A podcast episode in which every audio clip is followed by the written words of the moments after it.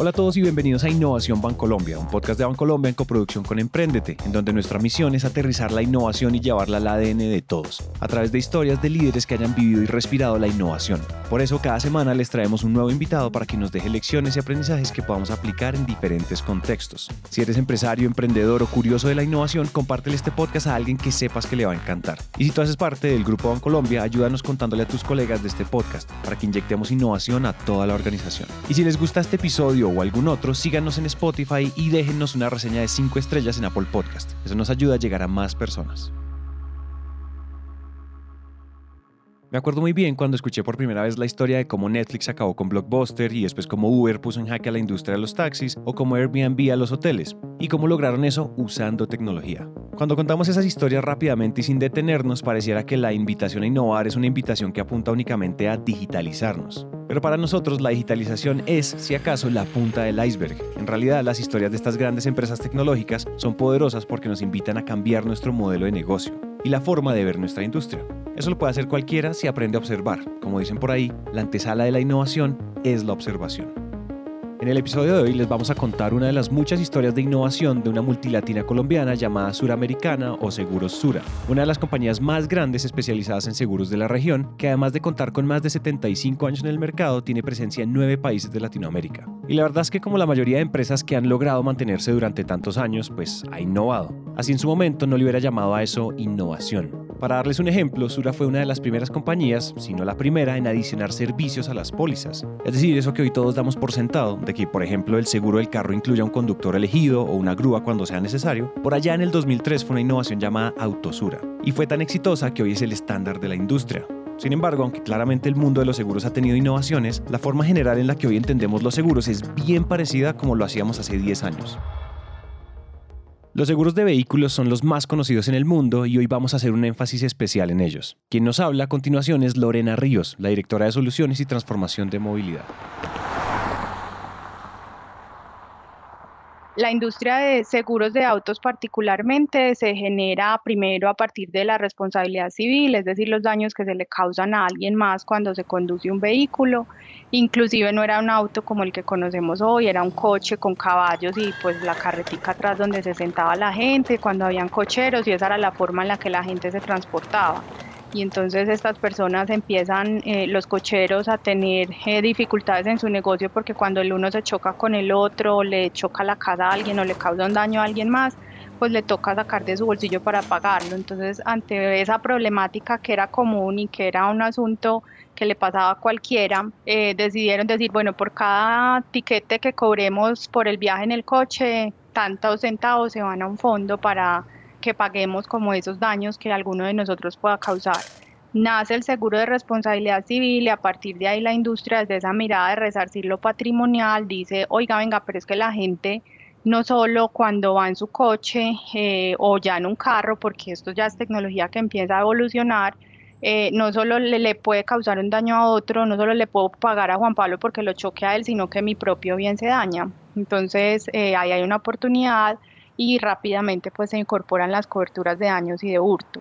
Entonces siempre esa mirada ha sido como poner el carro, porque ha sido una industria de pólizas de carros o de autos, poner el carro en la mitad y decir, bueno, ¿qué le podemos asegurar alrededor a este carro? Que se causen daños a otro, listo, que se choque, listo, que se lo roben, listo, que se vare, listo, pero siempre ha sido como necesario, siempre ha sido el eje y desde esa perspectiva es que, que yo lo veo tradicional. Innovar en seguros es todo un reto. Primero, culturalmente es una industria muy tradicional. Segundo, es altamente regulada. Y tercero, tiene un sistema de precios y de desarrollo de productos basado en estadística. Pero para que haya estadística, pues tiene que haber historia. Pues que ser sólido en este negocio y tener con qué responder requiere cierta cierto juicio, digamos, técnico.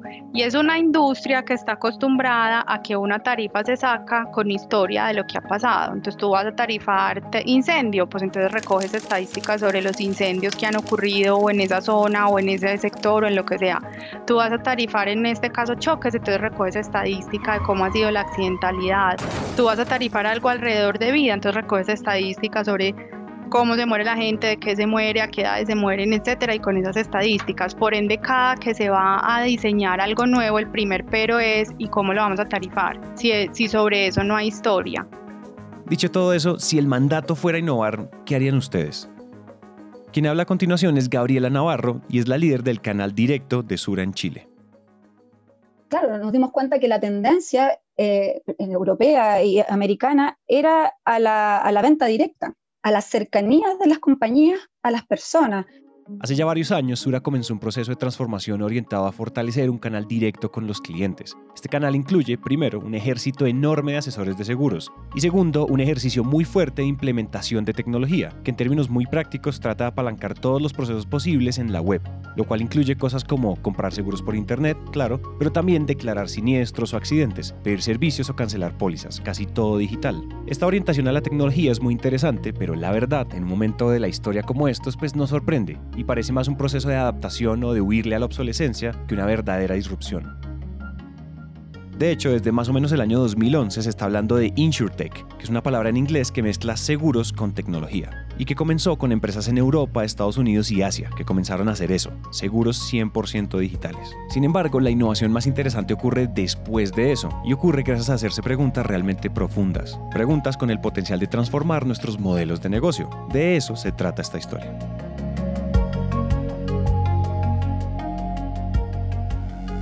Si se fijan, hay algo curioso y es que incluso siendo 100% digitales, la lógica detrás de los productos permanece intacta. Y al mismo tiempo, lo único que está cambiando de manera acelerada no es nuestra relación con lo digital. Hay muchos otros cambios que amenazan el negocio de compañías como Sura. Podríamos decir que esta historia comienza devolviéndose a las bases y haciéndose preguntas. Preguntas básicas y tan simples como ¿qué es movilidad?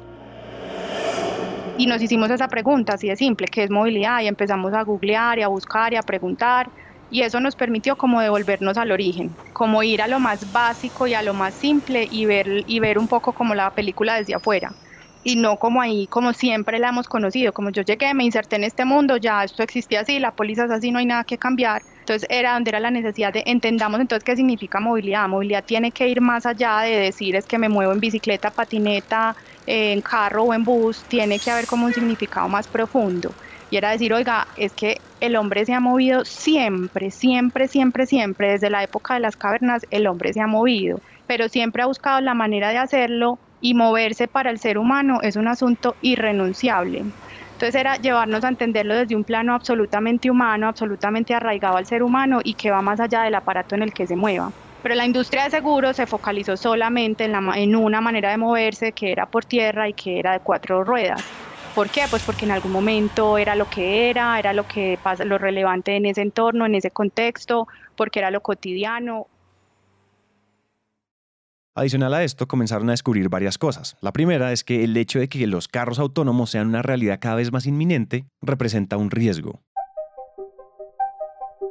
pues este es un negocio que como todos tiene unos ingresos y unos egresos, en razón de ese negocio aquí entran primas y salen siniestros. Cuando uno mira nosotros por qué pagamos siniestros en autos históricamente, la principal y mayor razón de lejos es la colisión. De segundo está la responsabilidad civil, que principalmente es porque choque a otro y digamos ya el tercero en, un, en, una porción mucho menor el hurto, pero la esencia digamos que, que, da lugar a que se paguen siniestros en este negocio es la colisión de los autos. Y cuando se empieza desde hace años a hablar del auto eh, autónomo, que va a llegar el día en que los autos se conduzcan solos y que el hombre no va a estar ahí, y se sabe además por estadísticas en muchos lugares del mundo que más o menos convergen a la misma cifra, que alrededor del 90% de los eventos de colisión ocurren por causa humana, por error humano y no porque la máquina falle.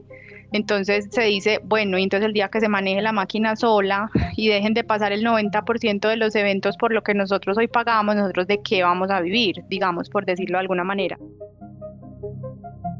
Este riesgo, aunque es indiscutible, la verdad tampoco es muy nuevo. Sin embargo, según nos cuenta Lorena, los cambios más profundos que están ocurriendo son culturales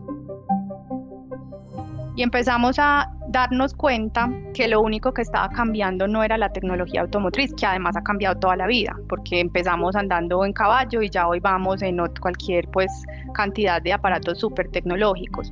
No era solamente el hecho de que cada vez estuviéramos más cerca de tener un auto autónomo, un auto conectado y un auto, digamos, en condiciones de conducirse con mucha mayor seguridad y por ende con muchos menores eventos de colisión, sino que estaba cambiando y para mí ese fue un descubrimiento valioso porque me parece inclusive mucho más relevante que el tema de la tecnología sin restarle valor, por supuesto, y era cómo se venía transformando la relación entre las personas y los autos. Entonces, nosotros ya habíamos empezado a hablar de que el negocio no era autos, sino movilidad, pero desde una lectura, digamos, relativamente rápida de decir, es que ya tomó mucha fuerza la moto, ya tomó mucha fuerza la bicicleta, eh, hasta hace dos años inclusive eran esos dos, hasta hace dos, tres años eran esos dos. La patineta, cuando hicimos nuestro primer observatorio de movilidad, como en mayo, junio del 2018, se los juro que no habían patinetas rodando por Medellín, o sea, eso era una cosa que no veía una señal por allá en España, en China, en Estados Unidos, pero era como algo que apenas se veía venir. Entonces nosotros dijimos, no, esto es un negocio de movilidad porque ya la gente se mueve como en otras cosas, pero cuando nos hicimos una pregunta y fue, venga, entendamos qué es movilidad, que no sea solamente cambiar el letrero y nos dimos a esa labor de observar, dijimos, aquí hay un cambio profundo en la relación entre las personas y los autos porque es como ese cambio entre el ser, esa transición, digamos, de la humanidad entre el ser, desde el tener hacia el ser, en donde antes nos definíamos mucho por lo que tengo. Entonces yo tengo un carro, yo tengo una casa, yo tengo plata y, y era como una carrera de las personas por tratar de tener y tener y tener, y lo primero que normalmente se quería tener era un carro y todo el significado alrededor de eso. Entonces nos empezamos a dar cuenta que las generaciones empiezan a cambiar, que la tecnología habilita un montón de cosas, entonces la tecnología hace que se desarrollen todos los modelos de negocio que hoy en día conocemos como movilidad como servicio, que en inglés pues es la es mobility as a service que lo que te dice es usted puede acceder a servicios de movilidad, usted puede lograr lo mismo que logra con o que lograba teniendo su carro, pero sin tenerlo. Y la gama de opciones es súper amplia, entonces usted puede pedir un Uber, que hoy en día solamente parándose en ese mundo hay Uber, Cabify, Bit, no sé qué, pues 20 mil opciones. Usted puede, hay servicios de carpooling o entre los mismos grupos sociales se han ido armando como servicios de carpooling o entre las empresas. Usted se puede suscribir a marcas donde usted diga, por ejemplo, Moveran que, que lanzó Colombia y Sura es un caso aquí, pero hay antecedentes antes en el mundo donde eso ya se veía venir o las mismas marcas de carros o simplemente usted todos los días va mirando en qué se mueve o se dedica al transporte público o anda en bicicleta o empieza como a surgir una cantidad de opciones. Estas opciones y estos cambios culturales tienen como consecuencia algo, y es que cada vez hay menos incentivos para que las personas compren un carro. En Colombia no hay estadísticas tan claras de eso, pero si tú buscas en Estados Unidos, que todo lo tienen en números, hay muchas estadísticas que hablan de predicciones pues, y proyecciones que te dicen que más o menos al final de esta década en la que estamos, van a haber ciudades en Estados Unidos donde la propiedad individual del auto va a ser algo mínimo, una proporción menor donde todo el mundo se va a estar moviendo en un auto que no es de su propiedad o en un bien, que no tiene que ser necesariamente un carro, en algún vehículo que no es de su propiedad, que simplemente lo está usando y alguien lo está poniendo como mediante algún modelo de negocio. Entonces, esa para nosotros fue una amenaza mucho mayor porque decíamos, bueno, que la tecnología automotriz esté cambiando es un reto y no menor, pero finalmente es cuestión de estudiársela, pues aparecerán los genios que se dediquen a estudiarse y nos volveremos los magos en asegurar carros autónomos en donde tienen que haber otro tipo de riesgos. Entonces lo van a hackear o van a pasar otro tipo de cosas que van a reemplazar el tema de, no chocarse o no chocarse de la misma manera como lo hemos conocido hasta ahora. Pero que la gente no se compre el carro ya nos quita la excusa por completo. O sea, ni siquiera me van a escuchar que yo vaya a venderles la super póliza del super carro autónomo, que entre otras los carros autónomos no están tan concebidos para la propiedad individual, sino más para un uso comercial el mundo no prevé tanto que Juan Pablo o Magdala se compren un auto autónomo, sino que Uber ponga un auto autónomo al servicio de.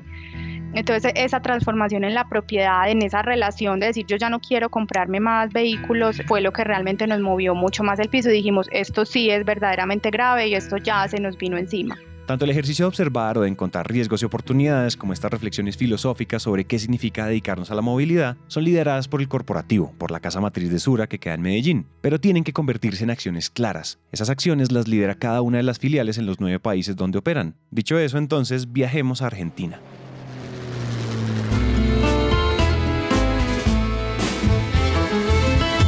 Es un país que yo no sé ustedes qué tanto contexto tienen de Argentina, pero es un país que permanentemente está en crisis económica, con una inflación altísima, con un dólar volado.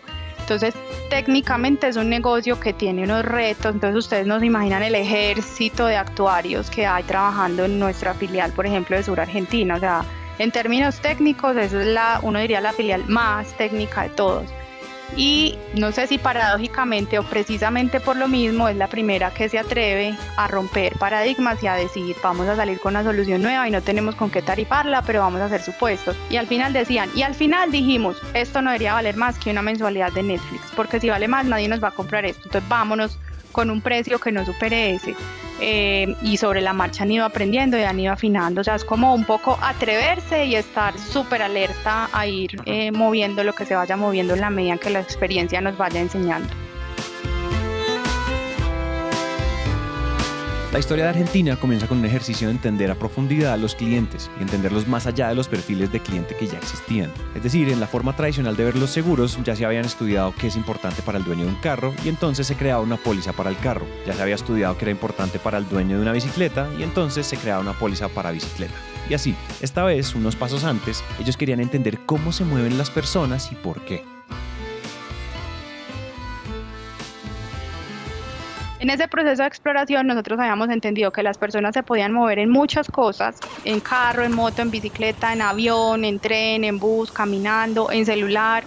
Eh, habíamos entendido que podían acceder a esos aparatos de diferentes formas, desde una movilidad privada, cada quien comprándose o su moto, o su bicicleta o su carro, desde una movilidad compartida con diferentes modelos de compartir, eh, compartir la bicicleta, la moto, el carro, eh, desde una movilidad pública que ha estado toda la vida y que hemos digado como denigrado de ella, pero que, que es un pilar fundamental también en la movilidad. Y nosotros pusimos una forma, digamos, un poco más rara también ahí, como cuatro formas, la privada, la pública, la compartida y una que decíamos como una movilidad remota o un consumo remoto, cuando otro se mueve por mí, que era más asociada como como a esos temas más digitales. Y, nos quedaba faltando un componente y decíamos, pero ¿cómo hacemos para entender la gente cuándo y por qué usa una cosa o la otra? ¿Cuándo el uno decide que se compra un carro y cuándo y por qué el otro decide que más bien lo, lo pide Uber todos los días y que no se va a comprar un carro? Porque el uno decide que se cambia una bicicleta y el otro dice, no, yo me quedo en carro, yo no quiero bicicleta. Es como que había una pata ahí que nos quedaba suelta y que decíamos, hay algo que nos falta entender nos fuimos, ese fue pues como muy trabajo de campo a tratar de entender con la gente en la calle. Les hicimos acompañándolos en sus viajes, ¿no? Sea el medio que sea, en bicicleta, caminando, en auto, en transporte público. Quien escuchan es Nuria Foncueva, líder de movilidad de la filial de Argentina. Esto nos permitió entender por ahí, o lo que buscábamos hacer era, era reconocer los miedos de estas personas, las incertidumbres, los puntos en los que podemos reforzar para facilitar su movilidad. Y eso, eh, con, con, la ayuda de, de sociólogos, nos permitió identificar una determinada cantidad de arquetipos. En este proceso de investigación, que duró varios meses, se formalizaron siete arquetipos iniciales de personas que se mueven en Argentina, o bueno, inicialmente en Buenos Aires. Uno de ellos es, es los preocupados por la familia, en donde los atributos de movilidad que, en los que hacen más foco es en el tiempo, en cumplir tiempos y en proteger a sus seres queridos. El autónomo dependiente, ¿sí? que es, es el carro dependiente, el bici dependiente, el monopatín dependiente, ¿sí? Eh, en donde el atributo de movilidad que más pesa es la autonomía, es no depender de otros. Después tenemos lo que llamamos los viajeros del disfrute, en donde el, el disfrute es justamente su principal característica que buscan al momento de moverse. Después hay uno que se llama el cívico frustrado, este, este aparece mucho, que es en donde también está el disfrute en sus características pero también sumado a la protección. ¿Y, esto qué es? Es el que va por la calle como muy pendiente de que se cumplan las normas de tránsito o, muy frustrado porque no se cumplen. El, el, emprendedor es un perfil acá muy asociado a los jóvenes que se están iniciando económicamente, tal vez aquellos que tienen autos o no, ¿sí? El que tienen un medio propio, en función de también cómo está su, su economía. Después está un sexto perfil, lo que llamamos luchadores aspiracionales. Eh, en realidad el, atributo principal en torno a su movilidad es el costo, ¿no? Es esto que resignan, eh, viajo incómodo, tardo más, pero sé que me va a salir más barato. Y por último hay uno, que también este sí es muy particular de, de, las grandes ciudades, que es el visitante frecuente, lo llamamos nosotros. Que este también tiene el costo, pero este lo encontramos atado a que en las grandes ciudades hay muchos jóvenes que se instalan para estudiar. Lo que nosotros hicimos, obviamente, lo ideal es centrarse en uno de estos arquetipos, no puedes crear algo que aporte valor a todos a la vez, ¿no? Por ahí a más de uno puede ser, pero por lo pronto nosotros desde Argentina dijimos, bueno, y esto también fue por corazonada, porque acordate que todo esto es un trabajo más bien blando con sociólogos, pero bueno, con, ahí con el equipo Molía dijimos, bueno, ¿por qué lado vamos? ¿Por qué lado arrancamos en realidad, no? Entonces propusimos unos criterios de diseño en movilidad alrededor de eso y la solución que sale en Argentina sale pensada desde la seguridad de la familia. El equipo de Argentina eh, se sintió identificado con ese segmento y dijo, ve, a mí me gustaría profundizarlo más, explorarlo y se dieron a la tarea de entender mucho mejor esa dinámica de entrevistar personas que tuvieran familia y su movilidad en diferentes estados, pues como momentos, los que tenían padres mayores, los que tenían hijos adolescentes, los que tenían mascotas, los que eran parejas sin hijos, como entender, oiga, en esas diferentes formas de familia, usted qué es lo que le importa de la movilidad del otro y qué cuida. Y nos pusimos a diseñar. A diferencia de, como te mencioné recién, de lo que se hacía tradicionalmente en las pólizas asociadas a la movilidad en el mercado asegurador, que era la póliza tradicional de auto, de, robo de bicicleta, en donde en el centro estaba el artefacto, ¿sí? el auto, la bici, el monopatín, ¿sí? porque era el objetivo de, de, esas pólizas era cubrir a los bienes, ¿no? Entonces nosotros dijimos, bueno, no, ubiquemos, cambiemos un poco ese paradigma, ubiquemos a las personas y familias en el centro, pero obviamente sin dejar de lado y sin considerar que estas personas también para desplazarse tienen bienes y que obviamente les duele que, les pasen algo a esos bienes, por supuesto que sí. Pero ellos también tenían esa preocupación por la protección de sus familias. Entonces, lo que creamos fue una solución. Con la solución lo que buscamos fue entregar seguridad y protección en la movilidad de las personas, sin importar cómo éstas se muevan o accedan a los distintos lugares. ¿sí? Entonces, el tomador de la póliza iba a, estar dando, iba a tener protección, él y todo su grupo familiar primario, ¿sí? que sería parejas, hijos, hijos de sus parejas, y que iban a estar cubiertos siempre que se estén desplazando, de un punto A a un punto B, sin importar que sea porque van a trabajar, porque van a estudiar, porque van a pasear, no importa, lo que sea, se están desplazando, van a tener cobertura, ellos como personas, ¿sí? y si lo hacen en eh, un scoot eh, alquilado, si lo hacen en su bicicleta, en una bicicleta que le prestó un amigo, se tomaron el transporte público, van caminando, van en rollers, lo que sea, van en auto. Si les pasa algo a ellos, ¿qué les puede pasar? Se pueden caer, se pueden lastimar, los pueden robar, ¿sí? Y después también una cobertura ahí que agregamos que es todo lo que tiene que ver, ellos andan eh, eh, transportándose, hicieron un daño a un tercero, ¿sí? Entonces ahí también es, te cubrimos si le generas un daño a alguien, ibas con tu bicicleta y atropellaste un, un nene, hiciste un daño, hay una demanda, también ahí tenés una protección. Pero después también está todo lo que tiene que ver con los artefactos de movilidad, ¿sí? Que en este caso y en esta solución es em, protección de robo ¿sí? y daño a, los bienes de lo que llamamos nosotros micromovilidad. ¿sí? Micromovilidad es bicicletas, monopatines, rollers, patinetas, eh, ya sean tradicionales o eléctricas. ¿sí? Eh, y obviamente es ante robo o daño. Un punto importante también de esta solución eh, fue todo un pack de asistencias. Es si una, una persona que tomó esta póliza o un familiar de esta, de esta persona que tomó la póliza eh, tiene un problema mientras se está desplazando, no sé, se lastima, necesita una, desde que necesita una ambulancia, que necesite un auto porque se dobló un tobillo, no importa que alguien lo vaya a buscar, eh, lo lleve, lo trae, le resuelva, se le pinchó la bicicleta, que vaya, se lo arregle, se quedó sin batería su scoot, que, que, vaya, que lo vaya a buscar y lo lleve a donde pueda cargarla. Eh, si, si, tuvo un problema porque le hizo un, a, partir de un accidente dañó a un tercero.